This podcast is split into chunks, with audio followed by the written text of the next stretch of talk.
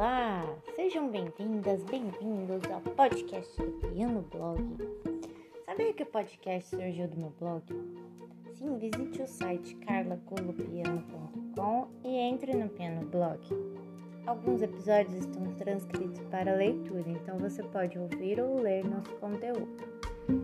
Então, voltando, o nosso tema de hoje é música e poesia. Estamos pensando numa definição de música, lá do primeiro episódio, que é a música é uma arte do movimento, do Edgar Williams. Pois bem, na sequência ele continua dizendo: acontece no tempo, tal como a dança e a poesia. Estas três artes estão unidas no ritmo. Se diferenciam segundo a matéria-prima utilizada. O som para a música, o corpo humano para a dança e as palavras para a poesia. Fecha aspas. Este trecho está no livro O Valor Humano da Educação Musical. O ritmo, como já vimos em temporadas anteriores, é um dos elementos básicos da música.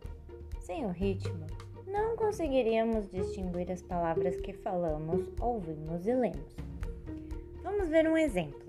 Procure perceber no poema O Relógio de Vinícius de Moraes o ritmo dos versos.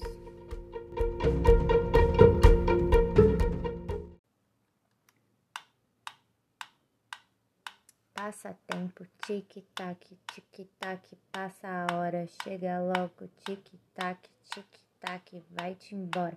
Passa tempo, bem depressa, não atrasa, não demora que já estou muito cansado, já perdi toda a alegria de fazer meu tic-tac dia e noite, noite e dia, tic-tac, tic-tac, tic-tac, tic-tac.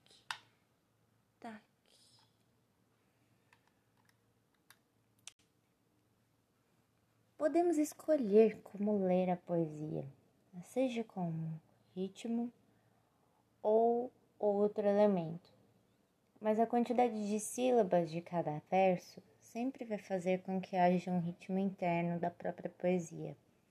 Escolhi ler como os ponteiros do relógio fazem, um tic-tac constante e sem interrupções entre um segundo e outro.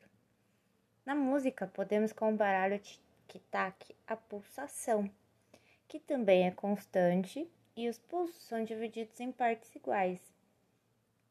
É nela que o ritmo surge com as suas subdivisões e ainda podemos acelerá-la para tocar em andamento mais rápido, mas o tic-tac do relógio não, né? Bom, aí explica o cansaço do relógio, né?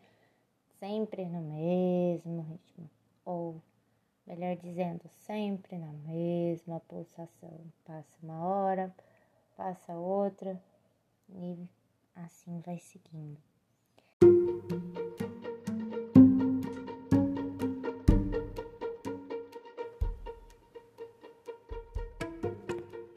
Por que não pensar um conceito que abranja todas as artes? Uma não está desligada da outra, mesmo que cada arte tenha sua especificidade. Afinal, saber que há esta integração nos deixa mais receptivos a poder compreender esteticamente que se passa, até mesmo durante o estudo de um instrumento ou simplesmente uma apreciação musical ou artística. Falando em estética, no próximo episódio vamos fazer uma análise diferente. Escolheremos uma música para analisar do ponto de vista musical e, por que não, da dança e da poesia. Você tem alguma sugestão? Mande para mim pelas redes sociais ou pelo e-mail carlagolopiano.gmail.com Golo com dois L's, hein? Até lá!